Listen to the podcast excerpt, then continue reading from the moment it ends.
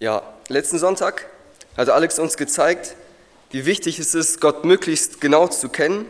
Er hat uns gezeigt, was eine Eigenschaft Gottes überhaupt ist und dass Gott aus sich selbst heraus existiert und niemanden braucht, um irgendwie glücklich zu sein. Und heute wollen wir da ansetzen und weitermachen. Und wenn ich ehrlich bin, habe ich mich bei der Vorbereitung wie so ein kleines Kind gefühlt, das versucht zu erklären, wie eine Rakete fliegt. Das Kind sagt dann, unten Feuer und dann fliegt es hoch. So habe ich mich gefühlt. Weil das Kind versteht nichts von der ganzen Technik, das Kind versteht nichts von den ganzen Berechnungen, von der Arbeit, die dahinter steckt. Und so glaube ich, dass es eigentlich unmöglich ist, als Mensch über göttliche Eigenschaften zu reden.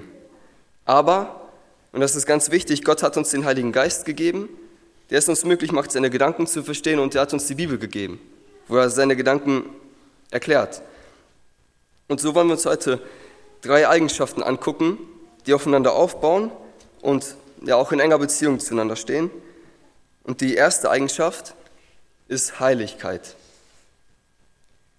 Die Definition von Heiligkeit ist schwer, weil Heiligkeit mit so vielen Bereichen zu tun hat und uns von Natur aus fremd ist. Obwohl man manches über das Heilige sagen kann, ist es trotzdem irgendwie schwer zu greifen. Es ist schwer, sich konkret vorzustellen. Wenn wir uns den Begriff heilig ansehen, sehen wir, dass wir allgemein Probleme haben, den irgendwie zu beschreiben, weil uns irgendwas, was der Heiligkeit Gottes ähnelt, gar nicht bekannt ist.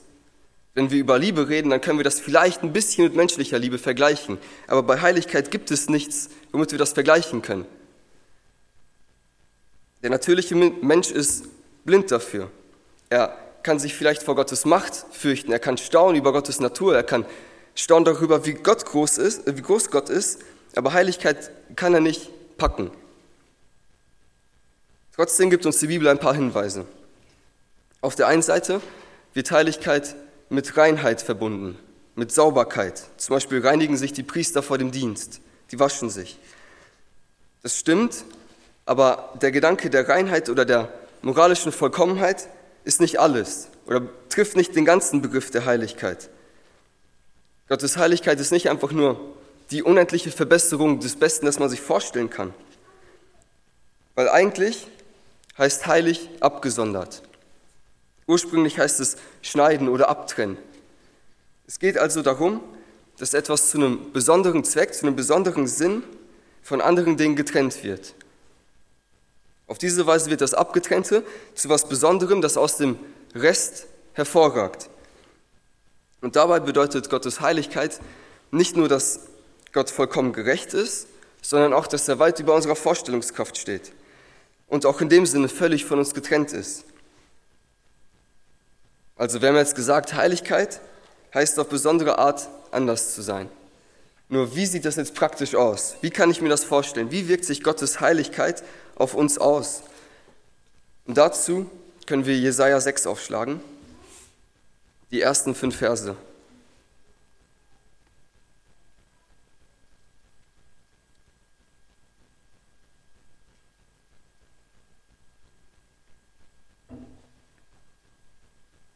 Jesaja 6, 1 bis 5.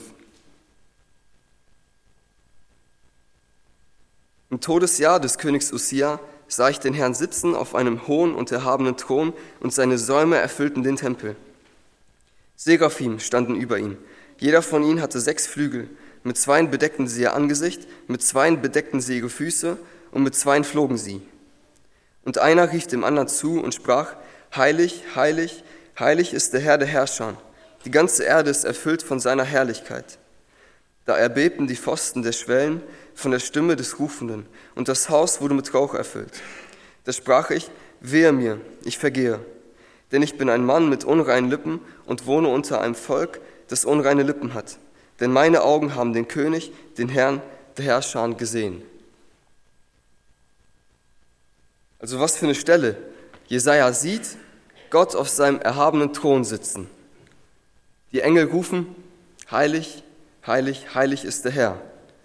Und diese Wiederholung ist ganz wichtig. Damals im Hebräischen war es üblich, das zu wiederholen, was man besonders wichtig findet. Und damit will die Bibel nicht einfach nur sagen, dass Gott heilig ist, sondern dass er heilig, heilig, heilig ist.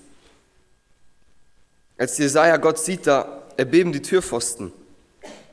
Als Jesaja sich in Gottes Gegenwart stehen sah, dann da blieb ihm einfach nur zu sagen, wehe mir, ich vergehe. Als er den Herrn sah, hat er Gericht über sich selbst gesprochen. In dem Augenblick spürte er, wie niedrig er vor der absoluten Heiligkeit Gottes ist. In dem Moment, wo er den heiligen Schöpfer direkt vor sich sah, da brach er innerlich zusammen. Er erkannte, dass er so, wie er war, verloren war. Er kann nicht vor Gott bestehen. Er sagt selbst, ich habe unreine Lippen. In diesem Augenblick hat Jesaja ein ganz neues Verständnis von Sünde. Er sieht, was Sünde überhaupt ist. Er sah, dass er und seine ganzen Landsleute von der Sünde voll durchdrungen waren und nichts vor Gott machen konnten. Jesaja sah ein Stück, oder Jesaja sah etwas von der Heiligkeit Gottes. Was ist die Konsequenz? Er verstand, wer Gott ist und er verstand, wer er ist. Was die Hauptfolgerung daraus ist, dass er als sündiger Mensch Gott einfach nicht nahen kann. Dass Jesaja der, der ein Mann ist, der es eigentlich voll drauf hat, der ist rechtschaffen, der ist voll geachtet, der ist ein Vorbild, wenn man an ein gutes Leben denkt. Dann sieht er für einen kurzen Augenblick ein bisschen von Gottes Heiligkeit. Seine ganze Selbstachtung ist dahin. Er spürte, wie nackt er vor der absoluten Heiligkeit Gottes ist. Und wir sehen hier diesen krassen Kontrast. Wenn wir den unendlichen und heiligen Gott sehen, dann bleibt uns nichts als unsere Begrenztheit und unsere Sündhaftigkeit und unsere Schwachheit zu sehen. Wir sehen auch, dass Heiligkeit Gottes Art ist. Um heilig zu sein, richtet er sich nicht nach einem Maßstab, weil er sich selbst der Maßstab ist. Und weil er heilig ist, sind auch seine Eigenschaften heilig. Das heißt, alles, was wir Gott zuschreiben, müssen wir uns heilig vorstellen. Zum Beispiel, wenn wir sagen, dass Gott Liebe ist, dann ist seine Liebe eine heilige Liebe. Seine Gnade ist eine heilige Gnade. Seine Weisheit ist eine heilige Weisheit und vor allem sein Zorn ist ein heiliger Zorn. Und mit diesem Wissen über Gottes Heiligkeit wollen wir uns jetzt als zweiten Punkt seinen heiligen Zorn angucken. Ja, und das ist ein echt unangenehmes Thema, über das man irgendwie nicht so gerne redet. Ich meine, in der Bibel steht, dass Gott ganze Völker mit Familien, Frauen und Kindern auslöscht. Darüber sollte man doch nicht reden, oder? Doch auf jeden Fall. Das Reden über Gottes Gericht ist zwar auf keinen Fall populär oder berühmt oder darüber redet man nicht gerne im Rallyeunterricht, aber die biblischen Autoren, die beschäftigen sich andauernd damit. Warum? Weil Gottes Zorn einfach Realität ist. Und wenn die Autoren der Bibel keine Hemmung haben, über den Zorn Gottes zu reden, warum sollten wir das dann? Wir müssen nur in richtiger Art darüber reden. Deshalb stellt sich als erstes die Frage, was ist also der Zorn Gottes? Wie kann ich mir das vorstellen? Wenn man an jemanden denkt, der zornig ist, dann denkt man an jemanden, der keine Kontrolle über sich hat, der einfach voll unkontrolliert in Wut ausbricht, der nicht mehr logisch nachdenkt. Vielleicht kennt man das von sich selbst, wenn man mal richtig wütend war und nicht mehr klar denken konnte und im Nachhinein denkt man nur, wie konnte ich so dumm sein, wie konnte ich sowas machen? Aber Gottes Zorn ist überhaupt nicht damit zu verwechseln. Kein Stück. Wir müssen Gottes Zorn mit seiner Heiligkeit und mit seiner Gerechtigkeit im Hinterkopf sehen. Gottes Zorn ist niemals der, der launische, der unberechenbare Gott, der einfach nur ja, an Wut ausbricht und nicht mehr klarkommt oder so. Es ist so wichtig, Gottes Zorn ist vielmehr eine angemessene und notwendige Reaktion auf Sünde. Gott ist nur zornig, wenn ein berechtigter Grund dafür vorliegt. Wäre ein Gott, der sich genauso stark über das Gute wie über das Böse freuen würde, überhaupt ein guter Gott? Oder wäre ein Gott, der nicht auf das Böse in dieser Welt reagiert, überhaupt gerecht? Auf keinen Fall. Aber es ist genau diese negative Reaktion auf das Böse, die gerade notwendig für die Heiligkeit Gottes ist. Deshalb hat Zorn auf der, einen Seite, auf der einen Seite einen gerechten und auf der anderen Seite einen heiligen Aspekt. Der Zorn Gottes ist der Zorn von einem heiligen Richter, der ja Recht spricht. Und die Voraussetzung dafür, dass ein Mensch Gottes Zorn erlebt, ist die, dass jeder genau das empfängt, was er verdient hat. In Römer 2 erklärt Paulus, wie sich der Mensch von Gott abgewendet hat. Und er sagt dann in Kapitel 2 zu Menschen, aber aufgrund deiner Verstocktheit und deines unbußfertigen Herzens häufst du dir selbst Zorn auf für den Tag des Zornes und der Offenbarung des gerechten Gerichtes Gottes, der jedem vergelten wird nach seinen Werken. Also Gott ist zornig gegenüber dem sündigen Menschen, weil er ihm durch den Zorn das gibt, was er eigentlich verdient hat. Das ist irgendwie voll interessant. Gottes Zorn ist eigentlich nur gerecht. Vielleicht hört sich das alles voll abstrakt an. Deshalb wollen wir uns jetzt eine Bibelstelle konkret angucken, die mir lange Zeit den Kopf zerbrochen hat. Und dafür müssen wir in die Zeit Davids zurück. Als David König wurde, König von Israel, da wollte er seine Herrschaft festmachen. Deshalb ließ er die Bundeslade nach Jerusalem bringen. Die Bundeslade war der wichtigste Gegenstand im Heiligtum und bestand aus Akazienholz mit, mit Gold ummantelt und zwei Engeln aus Gold obendrauf.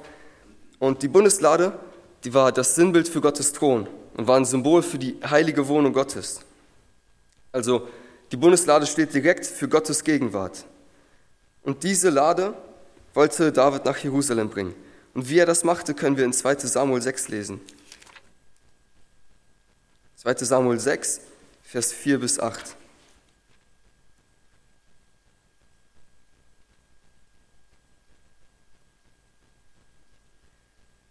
Und die Israeliten führten die Lade aus dem Haus Abinadabs weg, das auf dem Hügel war, und begleiteten die Lade Gottes. Achjo aber ging vor der Lade her. Und David und das ganze Haus Israel spielten vor dem Herrn mit allerlei Instrumenten aus Zypressenholz, mit Zittern und mit Harfen, mit Tambourin und mit Schellen und mit Zimbeln. Und als sie zu Tenenachons kam, griff Ussa nach der Lade Gottes und hielt sie fest, denn die Rinder waren ausgeglitten. Da entbrannte der Zorn des Herrn gegen Ussa und Gott schlug ihn dort wegen des Vergehens, so starb er dort bei der Lade Gottes. Aber David entbrannte darüber, dass der Herr mit Ussa einen solchen Riss gemacht hatte. Darum nennt man diesen Ort Peres Ussa bis zu diesem Tag.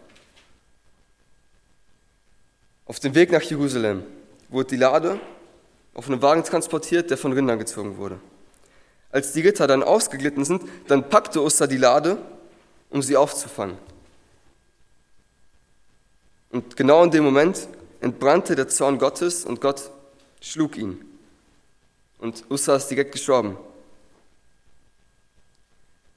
Also, Gott ist doch ein gnädiger und barmherziger Gott, der ja langsam zum Zorn ist. Aber hier dauert es nicht lange, bis er Ussa getötet hat.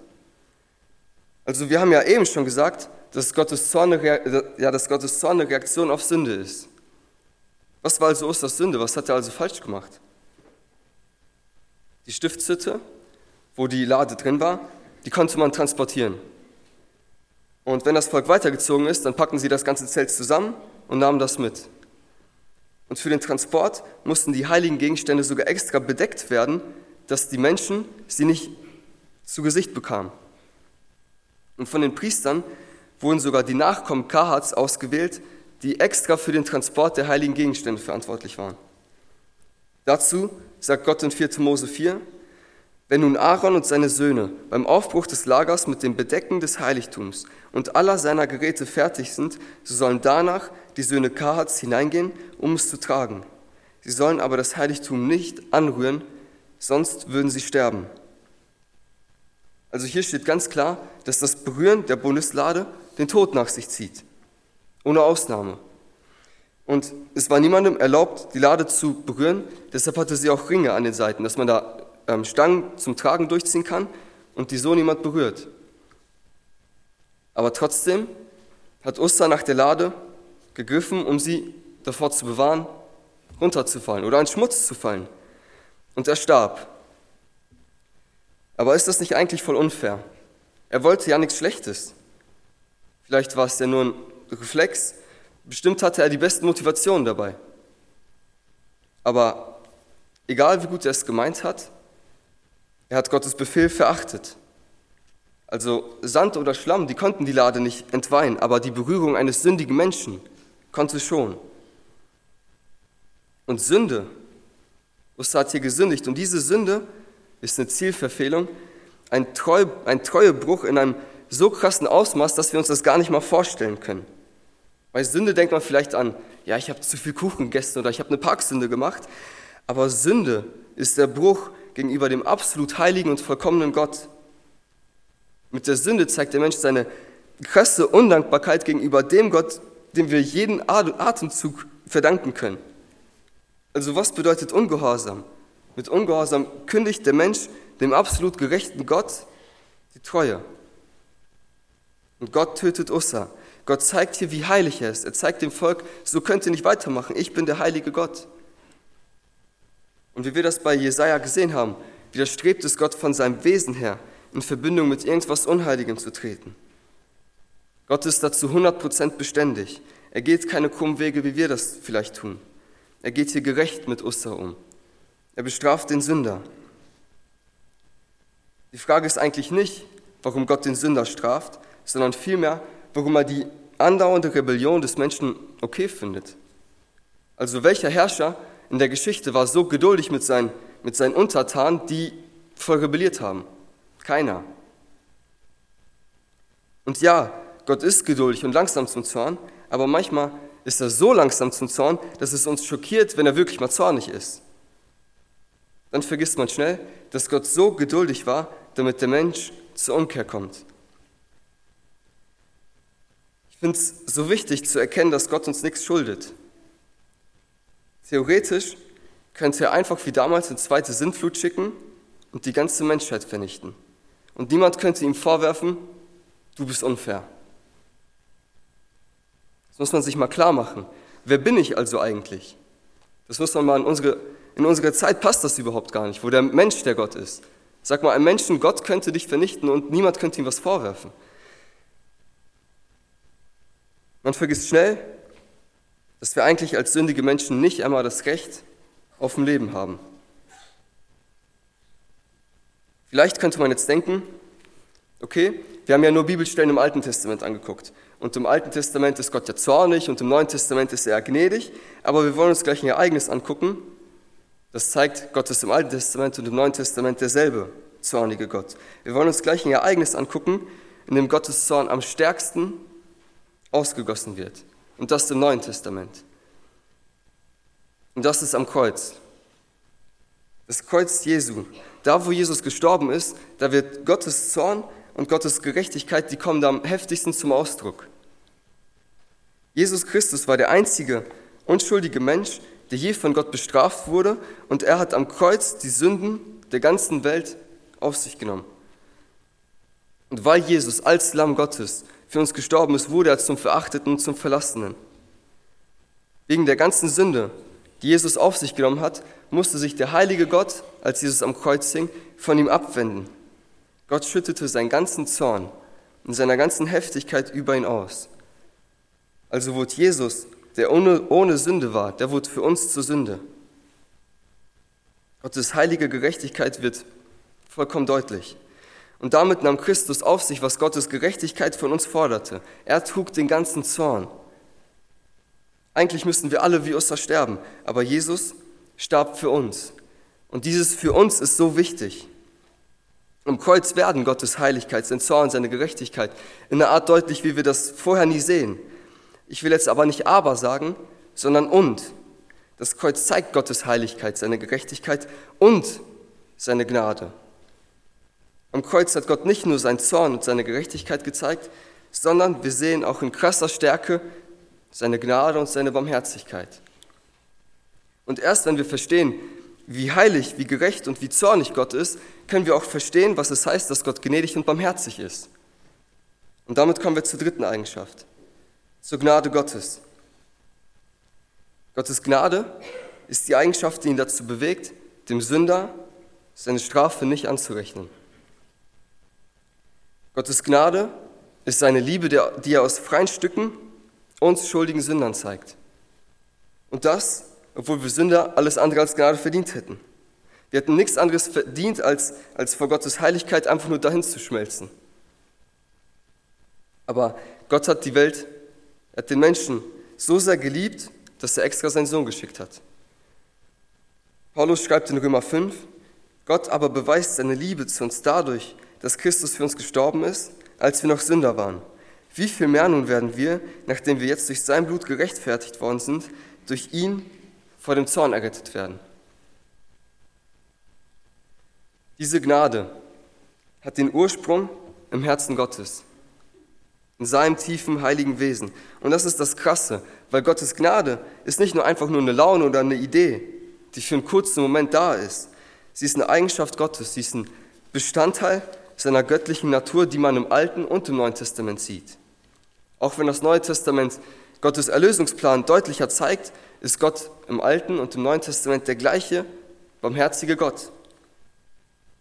Seine Barmherzigkeit hat nie angefangen, sondern besteht von Ewigkeit her. Da wird einem auch schon wieder schwindelig, wie letzten Sonntag bei Alex, als wir über Gottes Selbstgenügsamkeit geredet haben und seine Selbstexistenz. Die Gnade ist auch nicht irgendwie so eine Idee, die besteht schon immer. Lange bevor es die Welt gab, gab es Gottes Gnade. Und er rettet damit uns Sünder vor dem ewigen Tod. Das heißt nicht nur, dass wir sozusagen knapp überlebt haben, sondern wir haben das Recht, uns ein Kind von dem Heiligen, von dem Gerechten, von dem Unnahbaren, von dem Selbstexistenten, Selbstgenügsamen und noch 10.000 Eigenschaften. Von diesem Gott dürfen wir uns ein Kind nennen. Wir dürfen zu diesem Gott Papi sagen. Tauser schreibt, weil Gott ist, was er ist, öffnet er uns die Gefängnistür, vertauscht unser Sträflingskleid mit einem königlichen Gewand und lässt uns alle Tage unseres Lebens an seinem Tisch essen. Das ist unser Gott. Als Kinder Gottes hat er uns aus der Finsternis gerettet und er hat uns seine Liebe gezeigt, indem er sein Wertvollstes gab und unsere Sünden vergeben hat. Das heißt, glaubst du an Jesus, liegt sein Zorn nicht mehr auf dir. Glaubst du nicht an Jesus, liegt der Zorn auch auf dir. Aber Gott wünscht sich, dass jeder Mensch diese gewaltige Gnade erkennt, indem er an Jesus glaubt, dass, Jesus, dass er daran glaubt, dass Jesus der Retter ist. Und wenn man vielleicht sagt, ich habe Gottes Gnade, ich habe meine Errettung sicher, ich kann jetzt tun und lassen, was ich will, dann zeigt es damit nur, dass jemand, der sowas sagt, eigentlich die ganze Gnade Gottes überhaupt nicht verstanden hat. Wenn wir uns seine Heiligkeit und seinen Zorn angeguckt haben und dann seine Gnade sehen, dann verstehen wir, was Gnade überhaupt ist. Gott ist uns nicht gnädig, damit wir einfach nur ein Ticket in den Himmel haben. Er ist uns gnädig, um uns von Grund auf neu zu machen und damit wir durch ihn seine Herrlichkeit verkündigen. Er ist uns gnädig, damit wir werden wie er. Ich will kurz zusammenfassen. Wir haben uns zuerst Gottes Heiligkeit angeguckt und wir haben festgestellt, dass es eine Eigenschaft ist, die wir uns eigentlich nicht mal am geringsten vorstellen können. Dass Gott heilig ist, bedeutet, das, dass er zu einem besonderen Zweck von uns getrennt ist. Wir haben gesehen, wie sich Gottes Heiligkeit auf uns auswirkt indem wir uns Jesaja angeschaut haben. Er hat erkannt, wer Gott ist und wie unwürdig er eigentlich ist, sich Gott in irgendeiner Art irgendwie zu nähern. Die direkte Folge aus Gottes Heiligkeit ist sein heiliger Zorn. Gottes Zorn ist überhaupt nicht mit dem menschlichen, unkontrollierten Zorn zu verwechseln. Gottes Zorn ist die angemessene Reaktion auf Sünde. Wie wirkt sich dieser Zorn aus? Usta fasst die Lade an wahrscheinlich mit den besten Motivationen, und stirbt. Der gerechte Gott straft den Sünder, der den Tod verdient hat.